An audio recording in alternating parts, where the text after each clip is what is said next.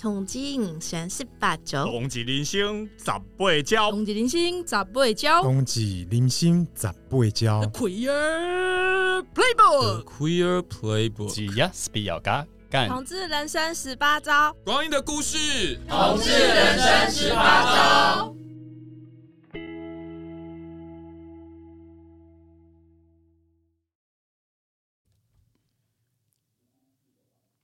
嗨，各位同居人生十八招的听众朋友，大家好，新年快乐！今天这一集是大年初一，诶，不太清楚大家昨天晚上除夕夜过得怎么样？呃，收到多少红包，还是包出了很多红包？那如果你是在柜子里的，嗯，不太清楚你昨天晚上过得好吗？有没有？尤其如果你是在大家族的话，有没有亲戚朋友来问你？诶，都几岁了，怎么还没有结婚？那如果你是刚出柜的，诶，不太清楚你昨天过得怎么样哈？对，那如果你已经出柜很久了，那不太清楚，诶，搞不好你也带你的伴侣跟你一起到跟你的家人一起过年。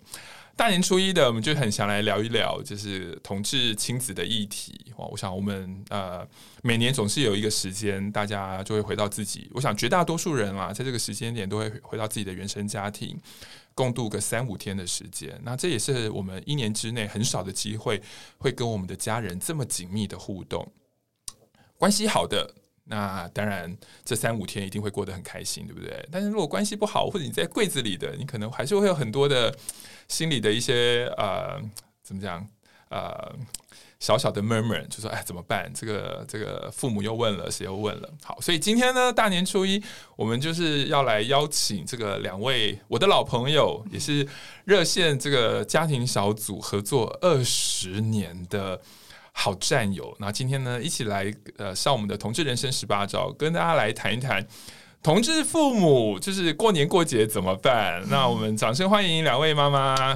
那第一位，第一位，第一位，我要先请那个郭妈妈先自我介绍，跟我们听众朋友说声好好了。大家好，新年快乐！嗯、今年一定会发嘛？今年是兔年，兔年啊！哎、欸，郭妈属什么？我属羊的啊。OK，OK，OK，、okay, okay, 嗯，好。那呃，其实。应该也蛮熟悉的嘛，嗯、看到志伟真的是老朋友，林妈妈也是老朋友了。那还要自我介绍吗？因为很多年轻的同志，对不对？对啊。好，那很简单的讲，我还出过两个柜哦。嗯。因为我的女儿那时候是女儿十五岁的时候就跟我出柜，她是女同志，她喜欢女生。哦。那到了。呃，二零二零年，那又有出了一个柜，就是她呃现在是跨性别，所以她现在已经是儿子，所以我现在是全福人了，又有儿子，又有媳妇，又有女儿，又有女婿，又有外孙，哇，真的哇，呃，就是都满了耶 啊！对，所以希望呢，所有在听的同志呢，希望你今年能够结婚，是，然后也能够出柜，是我的祝福。是郭妈妈在过去二十年真的。帮了非常多那个同志家庭，对面临呃面临出柜的议题。好，很谢谢郭妈妈。那接下来我们欢迎林妈妈。嗨，呃，各位同志朋友，大家好，我是林妈妈。嗯，没想到我在这个热线也经也待了这么久了，在里在此，我先跟热线及各位听众。说声新年快乐，希望你们今年都心想事成。是，那先跟大家讲一下，林妈妈的儿子是我们协会的理事长，就是本人的老板。是，叫老板加个红包吧。好，希望希望希望好，来，老板很努力啊，就是帮热线的员工都尽量维持一个比较好的福利。好，那个。呃，先跟大家讲哦，就是呃，无论是林妈妈或者是郭妈妈，他们都在热线，就是参与了非常非常多。那为什么这样讲呢？因为刚刚有说哦，因为呃，热线的这个家庭小组是在二零零三年的时候，就是由我发起成立的。那那个时候真的就会呃，原因很简单，那个时候是因为我同时也负责咨询电话。那那时候我记得啦，如果我没记错的话，那时候大概每一百通电话里面，大概有七八通都是同志父母打电话进来的。那那时候就发现说，哎，这些父母跟我们的义工聊一聊啊，然后可能哭一哭啊，骂一骂啊，之后我们就发现说，哎，好像很难给这些父母电话以外的支持。然后他们很难过的就会是，他们就会说他们是全台湾最倒霉的父母。我印象很深刻，我接到好几通电话都讲他是全台湾最倒霉的父母。所以我们就觉得说，哎，有没有可能让他们呃挂下电话之后，他们还是有可能就是看见别的父母的经验，别人家亲子互动的经验。所以后来在二零零三年四月，我们就成立了家庭小组。那开始我们的第一件事情呢，就是想出一本书。为什么呢？因为需要让父母。看这本书，让他知道说他并不孤单哦，别人不是只有你哦，是有很多人的孩子都是。那后来在这个出书的过程，就遇到一个问题啦，就是我们找不到同志父母来访问。对，因为诶，可能很多朋友说，现在什么这什么年代的，这同志父母一大堆啊，每次同志游行啊，或者办很多同志活动，都很多同志父母。可是二零零三年那个时候，真的很难找到同志父母。那感谢我的老板，就是 那时候的义工，就是维尼，他就说：“诶，我妈妈应该可以接受访问，因为我很早的时候就跟我妈妈出轨了，所以那时候我们就透过维尼，就是理事长，然后访问到林妈妈，对，然后呢，我们就开始呃访呃，就是呃，就是做这本书。那书出来之后呢，我们就想说有没有可能在帮助更多的父母，所以我们就开始办了同志父母亲人座谈会，在二零零四年的三月吧，对，对不对？OK，然后。然后来的人呢，在那一批来的五五个人吧，五个父母里面，其中有一位就是郭妈妈，对，所以一个二零零三，一个二零零四，我们就合作到现在，对，然后。再次代表同志咨询热线，谢谢两位妈妈的帮忙，这样谢谢谢谢谢谢谢谢。好，那那还是要问一下，就是要不要请那个两位妈妈说一下，就是那你们自己当年要不要跟听众朋友说一下，当年的孩子是在什么样的状况之下跟你们出轨？那大概是呃几年前，他们几岁的时候发生了什么事？那要不要先请郭妈妈先讲好了？嗯、我我的故事好像很很简单，因为小孩子很小啊。嗯，几岁？他十五岁的时候呢，因为交友不慎，或者是说交友太广阔了，他有很多的小女友这样子，嗯、所以他有点摆不平。那、嗯、在学校的功功课一落千丈，嗯，然后还什么呃旷课啊。啊，什么什么？我在想说，住在学校怎么会旷课呢？呃，人不见了，老师都找不到。原来是他开了一间空教室，去把他的众小女友都请去那边，大家要要平均分配时间啊，啊这一类的。所以他其实是很夯的那个，是他念女校嘛？对呀，哇，对，帅帅的女生 一定很受欢迎。是，所以。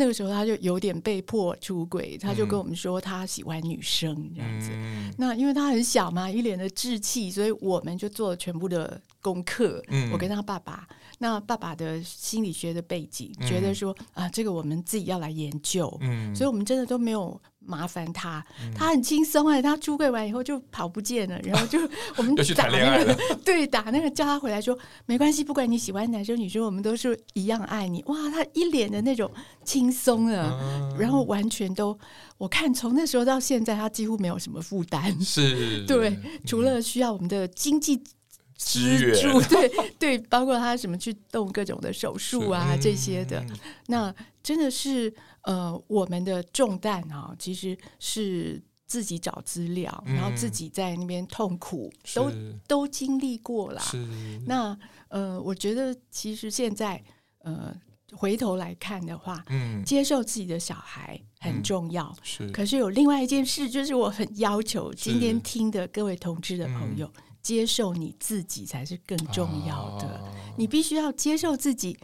呃，完全的、完全的欣赏自己，嗯，然后最好是活出你的骄傲，嗯，那你对爸爸妈妈来讲才是更容易出轨，是。也会让你的爸爸妈妈更容易接受你。嗯，所以那个，我觉得郭妈妈在我过去跟郭妈合作那么多年的时候，也包括跟林妈妈，我们都听到有一个状况，就是其实很多同志是无论是什么原因，或者外在的污名啊，或是成长过程里面可能受到歧视啊、嗯、偏见的伤害，所以很多同志他们其实是。也不是那么百分之百的接纳自己的同志身份，害怕自己的同志身份被别人知道。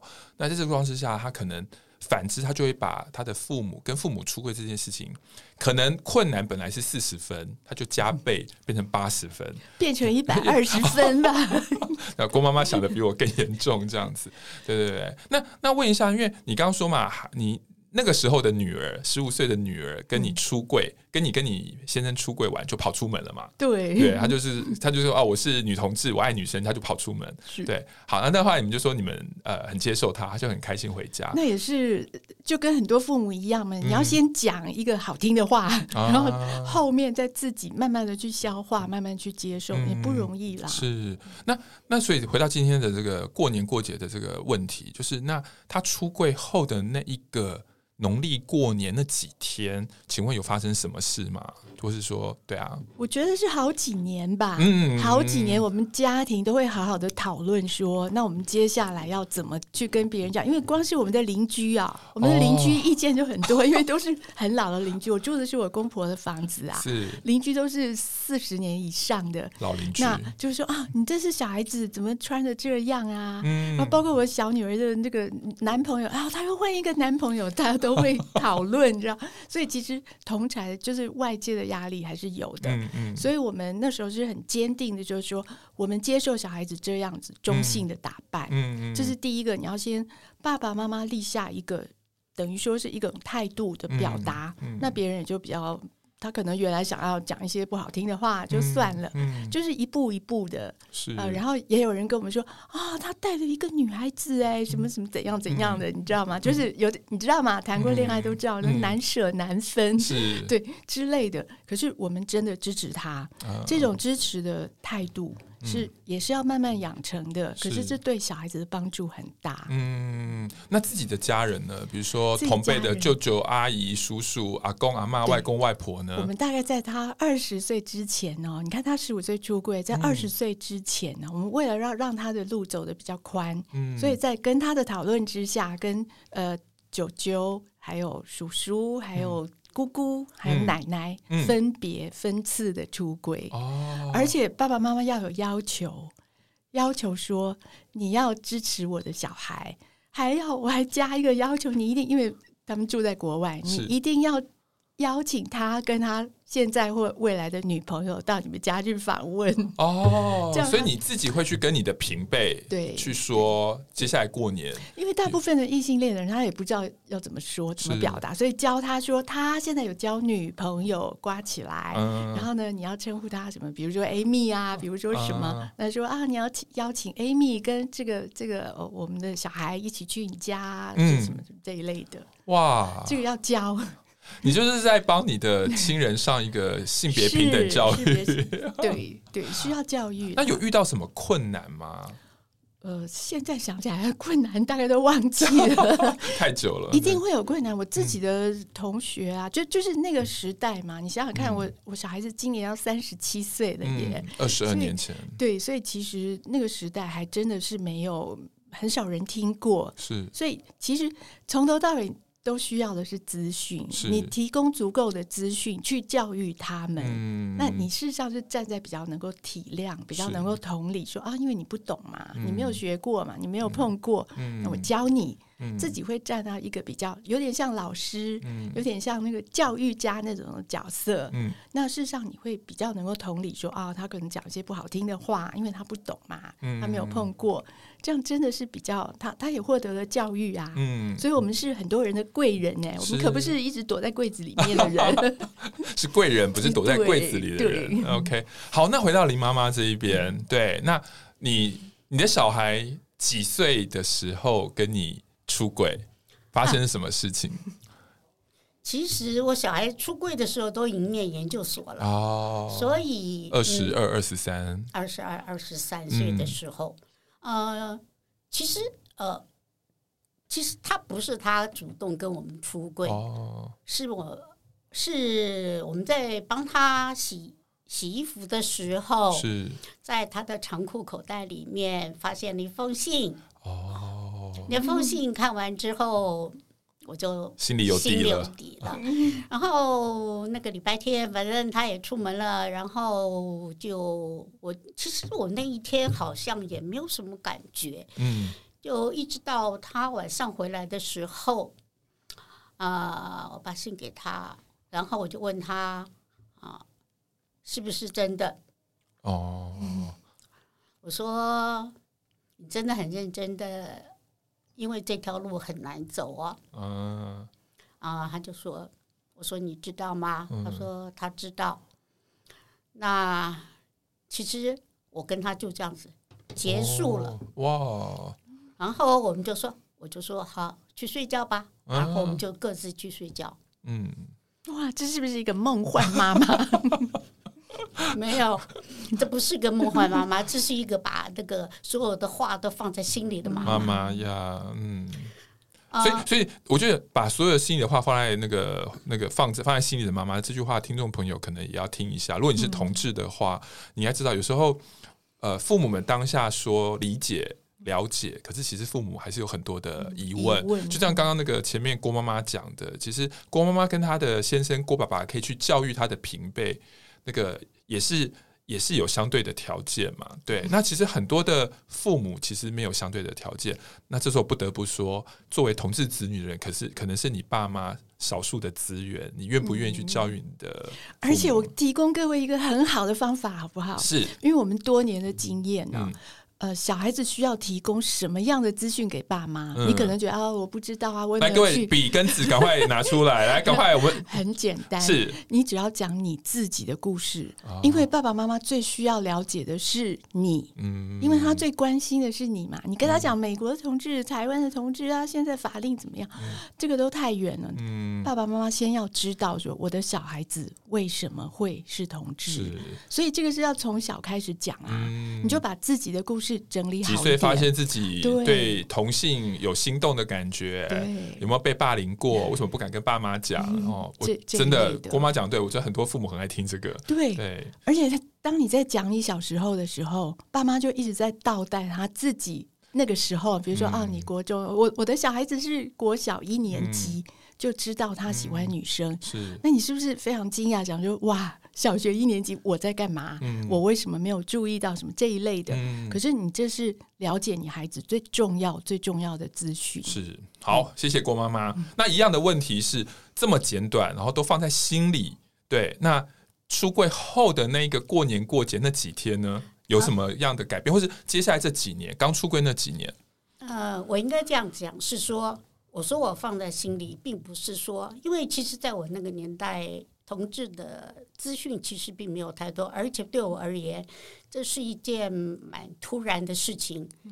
所以，呃，我说我放在心里，是因为我不知道该怎么说，我也不知道该怎么问，而且我也不知道该怎么办。嗯，但所以呢，我那个时候我唯一的能做的事情就是晚上，因为我白天要上班，嗯，所以我唯一能做的事情就是晚上躺在床上哭。哦，因为孩子也蛮大的了，嗯，如果他很小，可能我处理的方式不太一样。可是因为孩子已经蛮大了，嗯、所以我就觉得是说，这么对这么大一个孩子，你要怎么去处理这件事情，是真的是我觉得是蛮重要的。嗯，那我其实我我在这七天当中是。我一边哭，我然后一边在想，其实很多时间，我现在想到说，其实他之间有很多的行为上的暗示，是我们没有接受到的。哦，所以后来回想的时候，对，回想的时候是没有想到是的。那个时候我只觉得说，哎，反正小孩子都爱作怪嘛，嗯、所以我也没有很放在心上。嗯，而且你小孩又算很聪明的，哎，你们两个小孩都很聪明的小孩，嗯、对，不像我笨笨的。拜托，志伟才聪明呢。然后呢？然后呢？然后我自己，我想也许，也许是因为我个性的关系吧。嗯。呃，我是个很，我蛮务实的一个人。嗯。然后我哭了七，在这七天当中，我就在想说，嗯，第一个我要让谁知道？第二个，我很清楚。呃，我们如果我不去改变我自己，我觉得要我的孩子去改不是件容易的事情。嗯、那我如果我爱我的孩子，我只有接受他这件事情。虽然当时我对讲我说真话，对同志真正的并不是非常的了解，但是我就在七天之内，我做了决定，就是因为。我爱他，他是我的儿子，嗯，所以我决定接受他，是。就这样子简单。那同时，也也许我比较幸运的是，因为他出柜的时候年龄已经蛮大，二十二十二三岁，嗯，所以呃，我们双方的父母都已经不在了，哦、所以阿公阿妈们阿公阿妈们都不在了，所以我觉得我比较幸运的是，我没有长辈的压力，压力，嗯，那我也觉得我还，可是我还我还是会想到说。如果有一天我有什么事情的时候，我儿子需要求救，那他应该要跟谁求救？是，所以我就跟我妹妹，嗯，我嫂嫂啊，跟他们提了这件事情。是，其实我也觉得很高兴的是，呃，他们都觉得这没有什么啊，所以。我觉得是说，我在这方面其实真的没有花很多时间去处理。至于我先生那边，因为我先生本身他自己都不太能接受，所以我觉得，呃，譬如说，呃，我的大姑啊，什么我大伯他们，我通通都没有说。哦，所以，呃，到是大概是到最。近吧，最近、嗯、最近几年，然后有一些就慢慢知道了，道了对、嗯，所以我跟他们，我先生家是完全不知道这件事情的，嗯，所以我觉得这是老天爷给我很好的眷顾，是哇，那个。因为我跟那个林妈妈的儿子是非常好的朋友，对对对。那呃，在过去很多年也听了那个林妈妈在说呃那个这个整个出柜的故事，我每次听到还是很感动啊。因为我觉得在那个二十几年前能够这么的嗯开明，对。那虽然。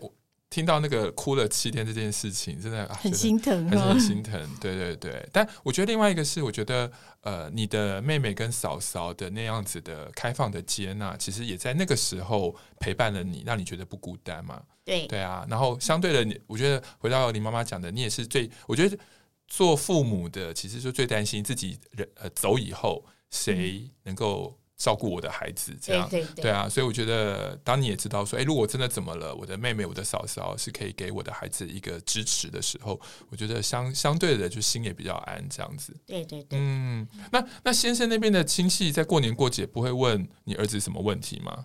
嗯，因因为这样子讲是说，嗯，呃，我我的两个儿子。都跟我的娘家比较近，哦、所以呢，呃，他跟他就是跟他的那个呃什么姑姑啊、伯伯啊、嗯、都没有那么亲近，保持距离，嗯，都保持。哦、所以呢，呃，过年的时候也不需要他出面呐、啊，哦、所以最多就是说啊，我们去给打个招呼，所以他都不需要担心这些问题。哦、那。他是，我是觉得他也蛮幸运的，因为呃，我的娘家通通能接受，嗯、通通能接受这件事情。他的他哥哥，嗯，他的表姐，嗯、他的表妹、嗯、都能接受这事情。是哦，所以是幸运的。他是很幸运，很幸运的。呃，我知道了，因为那个你儿子过年过节很常去你那边的亲戚打麻将。我觉得这很幸福哎、欸！你看我打麻将，因为我知道，因为我们家自己呃弟弟妹妹也会打麻将，打麻将就是在聊天啊。过年过节就是在聊，哎、欸，你最近怎么样？现在对，那我觉得出柜的好处就是在这个打麻将的场合里面，你可以不用担心，在各种社交场合都是很重要的。对啊，嗯、而且你看打麻将的时候，如果你还提心吊胆，别人问出柜的议题，你可能就会输了。没有，我跟你讲，其实他们会知道哈，那是。他们会知道，是因为，呃，那时候我我我代表热线去上那个第四段的爸妈囧很大哦。结果呢，我的那些呃，我亲戚对我表妹他们就看到了，就说啊，爸，你赶快来看，小静姐姐在电视里。哦，我记得，我记得那时候我陪我我陪我陪你们去的，对对对。然后这个。我就不用宣布了。哦，然后那那那一年的那那一年上完节目的过年呢，他维尼跟啊，不要什么名字讲，不过大家我都讲理事长？就是就是哎，对，维尼跟跟你去呃娘家过年的时候，这一些长辈们大家都知道了，就很自然，都很自然了。其实我觉得，嗯，所以我就说，我觉得老天爷很眷顾我说，就是不但我自己的，我的妹妹，我的哥哥，我。呃，我的嫂嫂他们很支持我，即使我在台湾的这个长辈，我就是我的表叔，嗯，他因为看因为电视看到了，哦，可是他也接受了这件事情，哦，很棒哎，所以，嗯，我我觉得今天这个题目对我来说是有一点点好像，嗯，我不知道该怎么去讲，就是说。他应该算是对我来说，这个真的没有是一个很大的问题。哦，因为过年过节嘛，大年初一，总还不能讲那种出柜血淋淋的。然后听众朋友听完就觉得好没希望，因为二零二三兔年，我们希望大家听完我们大年初一这期节目，对于呃同志亲子议题是会有一点希望的嘛，所以才找两位来啊，对对 对。然后同时，其实哎，搞不好搞不好也也有也有。呃，家长在听我们这期节目啊，嗯、对我觉得，对对，我觉得无论是林妈妈或者是郭妈妈刚刚讲的故事里面，我觉得它也反映了一个不错的一个事实，就是其实如果呃，听众朋友你是爸爸妈妈，对，其实搞不好你的平辈对于你的孩子是同志这件事情，讲真的并没有那么在意，对，对。就像刚刚那个无论是郭妈妈或林妈妈，其实很多人都是看。家长的反应是什么？看我们的态度，看我们的态度。讲讲难听点，打狗看主人嘛。对，对啊，就是很多的，因为我自己也是嘛。因为我我也我也我也回馈一下，因为我永远记得我跟我爸爸出柜。对，我记得我是对不对？啊不，因为不是因为那个那个社团，对对对对，然后还有零用钱，对，因为 啊简单的讲，这我讲过了，但简单就是因为我当上我们学校最大社团的社长，我很开心的跟我爸爸说，但我爸竟然叫我退社，然后呢，他就叫我要专心考差大，对，然后呢，可是对我来讲，作为一个从小时候被霸凌的、被老师霸凌、被排挤的小孩，我竟然能够被。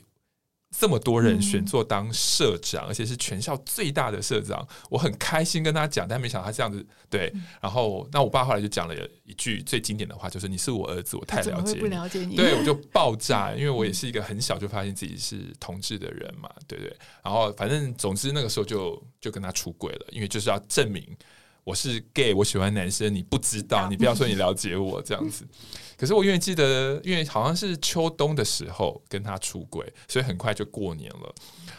那那一年的那个餐桌上，是我到现在想起来，有时候还是会心疼那个十九岁的自己这样子。对，因为那时候我我也没有认识同事朋友嘛，所以其实虽然我出轨了，可是我还是很孤单，因为我我没有办法跟。任何人交流说：“诶，跟父母出柜了该怎么办？跟父母出柜第一次过年该怎么办？”对。然后我记得那一次在餐桌上，我有一种感觉，就是很愧疚感，因为我阿妈也在餐桌上嘛。嗯、然后我爸爸。全餐桌只有我爸知道我是同志嘛？对，然后，然后我就很怕谁开启了一个话题，问我的女朋友女朋友什么什么什么之类的，所以你就战战兢兢，就是吃饭的时候很紧张这样子，然后有一种愧疚感，觉得我好像破坏了本来家里的某一种气氛，因为之前他们都不知道，所以我也可以逢场作戏嘛。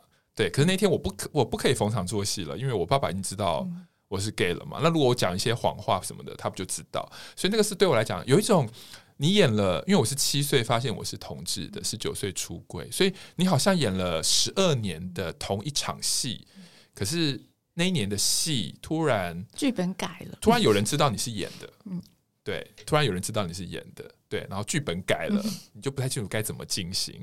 对，所以呃，那年过年回，因为我我我我爸老家在苗栗嘛，所以那年过年回家，我也是很紧张，很压力很大这样子。对，所以这也是为什么想这次想做这一集的原因，这样子，对不对？啊，好险，红包还是有拿到。对，就是没有，这是真的。我很怕我爸那年不给我红包。啊，感谢，起码我爸这件事情上蛮公平的。对对对，好啊，那。哦，所以如果你是父母，听到这一边的话，也希望你相信，其实啊、真的啦，就是身边的人，你身边的人哦，孩子的舅舅阿姨什么的，真的呃，看你的态度。对，那大家也可以看到，无论是林妈妈或者是郭妈妈，其实孩子出柜之后，家长表达支持，其实亲子关系其实是更好的。对啊，嗯，一起对外嘛，一起对外。而且在这个之前呢、其实有一个小小的撇步啦。是，如果是爸爸妈妈在听的话，或是你很想要让你的爸爸妈妈看怎么样走一个捷径的话，嗯、其实就是要让你的爸爸妈妈知道，是这个绝对不是任何人可以控制的。嗯，这个是一个先决的条件呐、啊，嗯、就是接受这件事情最直接，然后最。简短的一条路，嗯，就是知道说这是不可抗拒的，嗯，这是一个天生的基因，嗯，有点像那个左手右手一样，嗯，怎么人会想要去扭转这个是没有办法的，嗯，所以如果你的孩子跟你出柜的话，嗯，或是同志朋友要跟爸爸妈妈出柜，这个一定要强调，是，所以绝对不是外力啊，或是热线啊，嗯，或是什么人害到你的孩子，就是他就是有这个倾向，嗯，那你要知道说每一个同志。的孩子都是不容易走过来的，是，是。那个，所以刚刚郭妈妈也跟，如果你是父母在听我们这一段节目的话，呃，因为我自己的硕论也是写同志父母嘛，其实很多同志父母在知道孩子是同志的时候，多少都有一些啦，很高的比例还是会有内疚感嘛，对，无论是是我把小孩生成同性恋同志，对，还是是呃我的教养是不是出了问题，孩子变成同志，还是。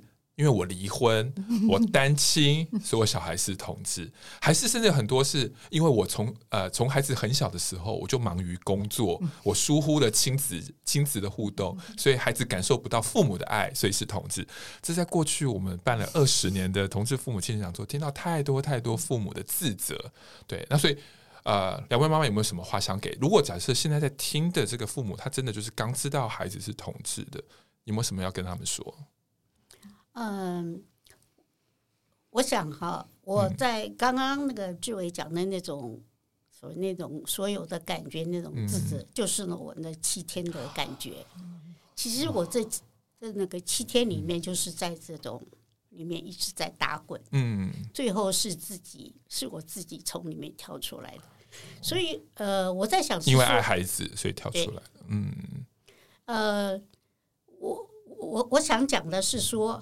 呃，因为孩子是同志这件事情，对我们来说从来都不是在我们生活中的规划中。嗯，所以当你听到孩子是同志的时候，很可能就打破了你所有的一些梦想，你所有的一切计划。嗯，但是我觉得是，呃，我想跟各位爸妈讲的就是说，当这件事情的时候，请你第一点先面对他，面对他就是说。请你要面对你的孩子是跟别人不一样的这件事情，嗯，你要先要去面对他，因为你没有办法去面对他的时候，嗯，你就没有办法去接受这件事情，嗯，这很重要，对，你就没有办法去接受这个他是跟别人不一样的这件事情。嗯，当其实我觉得，当你接受了这件事情的时候，你才会比较有心思的来。处理这个问题，因为我觉得也在，因为在我当初的时代是真的是蛮比较保守的时代，我们确实是需要有一些处理。嗯，可是我觉得现代的爸妈，呃，我是觉得是说，你们很可能也还是会有一些难过、一些悲伤，但是我觉得你们会比我们那个时候好多了。嗯。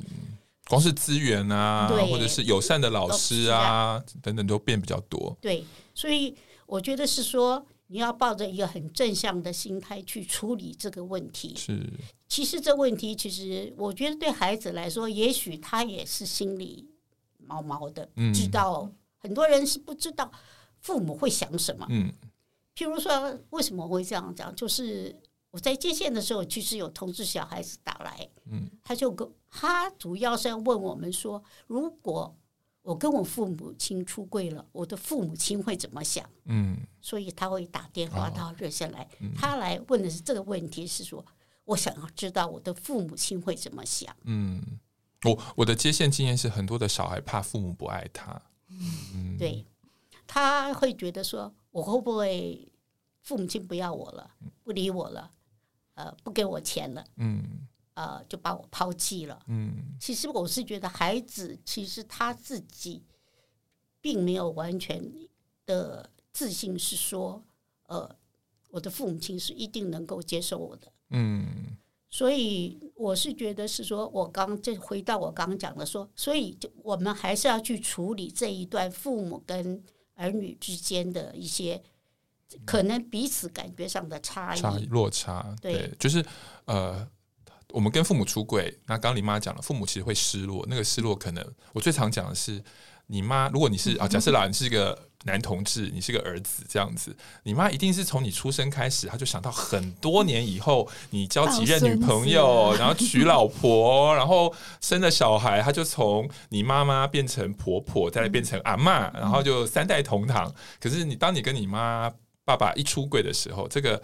二十几年、三十几年的这个梦想就啪就破掉了，对，所以呃，我我自己在之前念一些悲伤辅导的东西，也提到嘛，其实父母呃小孩跟父母出柜，其实那个父母在处理的其实是一个悲伤失落的议题。那这个东西要先处理完之后，接下来我们也要告诉父母说，其实我的人生还是你们可以跟我一起走。所以我就想到了郭妈妈讲的嘛，你可以写信，写一封好好的信，说你是怎么成长的，然后告诉他，其实你人生虽然是同志，可是你有自己的梦想，搞不好你有些有的期待，搞不好你已经有伴了也不错。我觉得把父母那个失落的梦想，透过你的说自己的成长，让妈妈把爸爸把那个梦想稍微的再拉回来，他们就会比较心安。这样。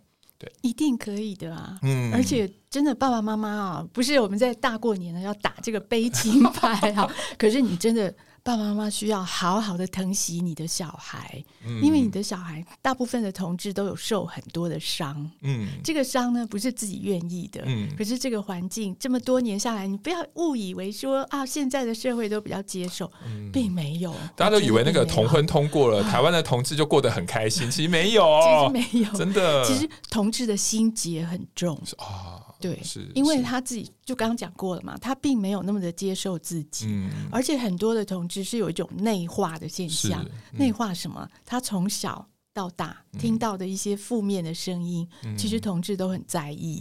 你不要以为说那是很容易忘记的事情，并不会，因为他是伴随着长大的。那爸爸妈妈其实并不了解这一块，爸爸妈妈事实上是面对的另外一个议题，哇，别人会怎么看我啊？这个社会到底怎么样接受，都很。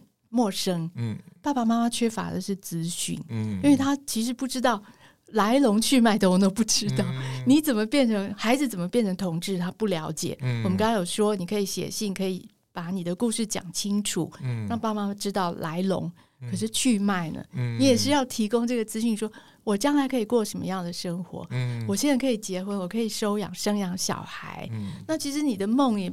不是破灭的，你的梦是成长的。嗯，对，就是你的整个的家族其实需要整个家族的支持了。嗯，这对同志的生命非常非常重要。那郭妈，我反过来问你：如果现在我们有听众朋友是父母，他是刚知道孩子是同志，嗯、可是他的小孩可能就是像当年你的女儿一样，就讲了几句话：“我是同志”，然后就。就回台北工作了，对，留老爸爸、老妈妈可能在南部这样。那这个假设啦，听众朋友真的有这样一对夫妻，现在听我们节目，你会给这对夫妻什么建议？好，很简单啊。第一个，你要知道说，你的孩子是同志，可能是哎，这可能是一种天选的，就是说天选之人，是你，你可能是你的孩子跟你都要经历过。呃，其他比较不一样的经验，嗯、这个没有好坏，这只是不一样的。像刚刚林妈妈说，你的孩子跟别人不同，嗯、爸爸妈妈很有这种学习的能力。嗯，这从小我们就习惯说，我要看我的小孩子需要什么就给他什么。嗯、现在就是最好的时机，因为你的小孩子跟你出柜，表示他们很信任你。嗯，那你要用一个不同的眼光来看自己的孩子，跟以前的你的那种假想不一样了。嗯、可是你同样可以去帮忙他，支持他，让他。过得更好，嗯，那怎么样的方法就可以自己去摸索，然后有很多咨询是这一方面的，所以你的孩子很需要你，嗯，虽然很多同志的朋友可能不是那么的认同，可是真的家族，我每次都跟人前阵子还跟一群女同志在解释说，为什么结婚会比较好。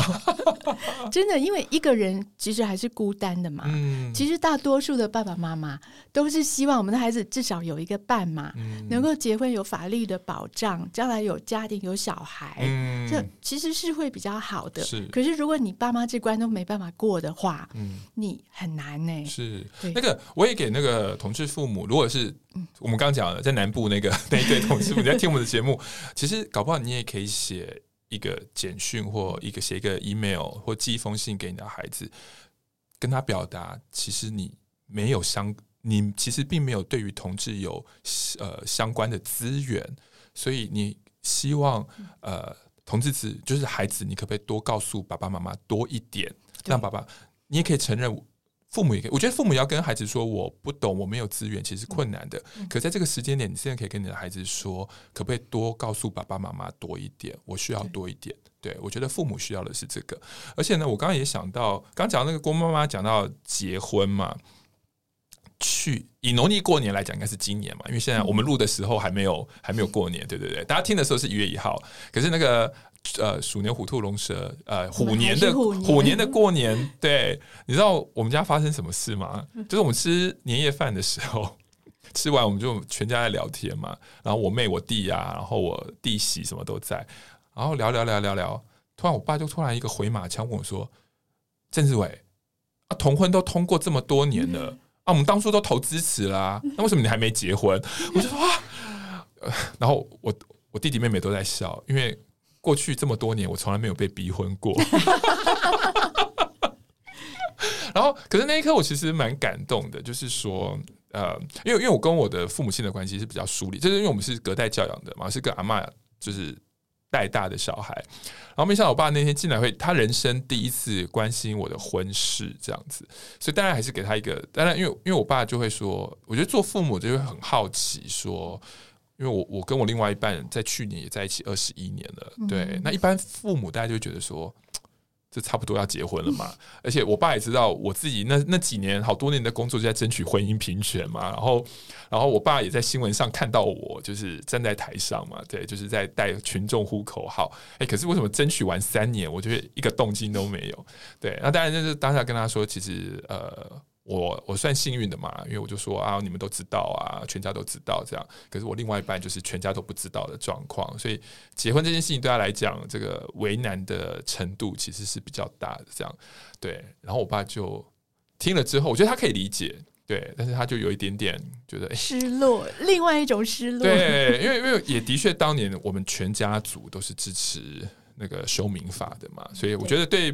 爸爸来讲，我投票了，但是怎么诶，三年后都没有这样子，对对对，所以蛮有趣的。嗯，不要忽略了爸妈的力量啊！哦、我觉得，我觉得，我我从头到尾都觉得结婚的同志太少了。哦，跟跟大家报告一下哈，那个同婚在这个到去年年底的时候，大概一万对的结婚而已，其实比例是真的不高。对对对对对，好，那那个最后最后最后，因为我们今天是大年初。大年初一的节目，对，那过年过节的，对，那最后还是很想邀请这个两位妈妈，要不要呃，有没有什么样的祝福啦，或者什么样的建议啦？最后，最后给听众，有可能是同志，有可能是父母，对，嗯，给他们一些祝福吧。